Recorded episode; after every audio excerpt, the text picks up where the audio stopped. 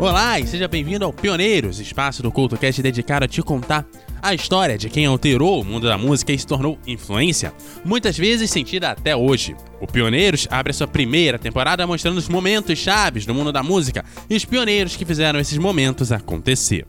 Conhecido como pai do Delta Blues, Charlie Payton foi a inspiração para mais músicos do blues do que qualquer outro artista. Payton fez suas principais gravações para Paramount e para Genesis em 1929 e ficou conhecido por truques de palco, como tocar a guitarra colocando o instrumento atrás da cabeça, dos joelhos e das costas. Isso tudo no começo dos anos de 1930, quase 40 anos antes de Jimi Hendrix ficar famoso pelos mesmos truques. O blues formou a espira dorsal do rock e do pop, e Charlie Payton estava no início de tudo.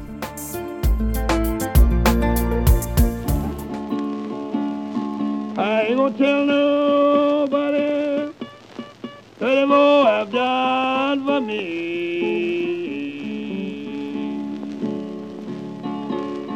I ain't gonna tell nobody what that the more have done for me.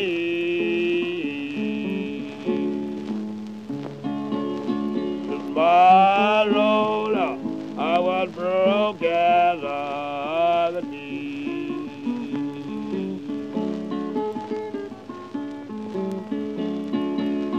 He run me from Will Dockery's, throw me from Harvard Jail's job.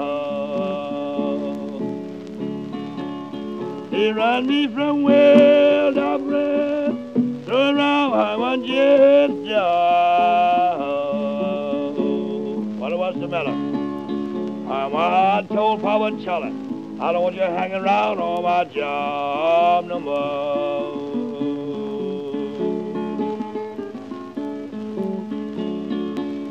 Down the country, it all won't make you cry.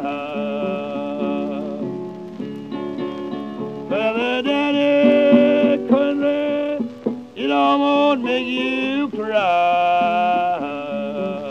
My God, women and children, flag and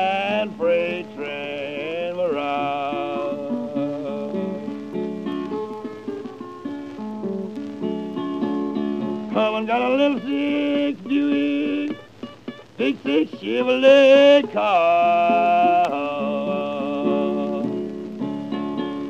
And got a little six Buick, little six Chevrolet car. Oh, my God, what sort of car? And it don't do nothing but follow behind Harvey Park flower.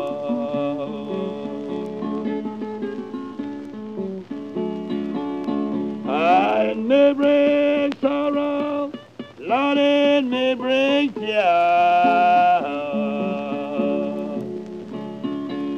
It may bring sorrow, Lord, and it may bring tears.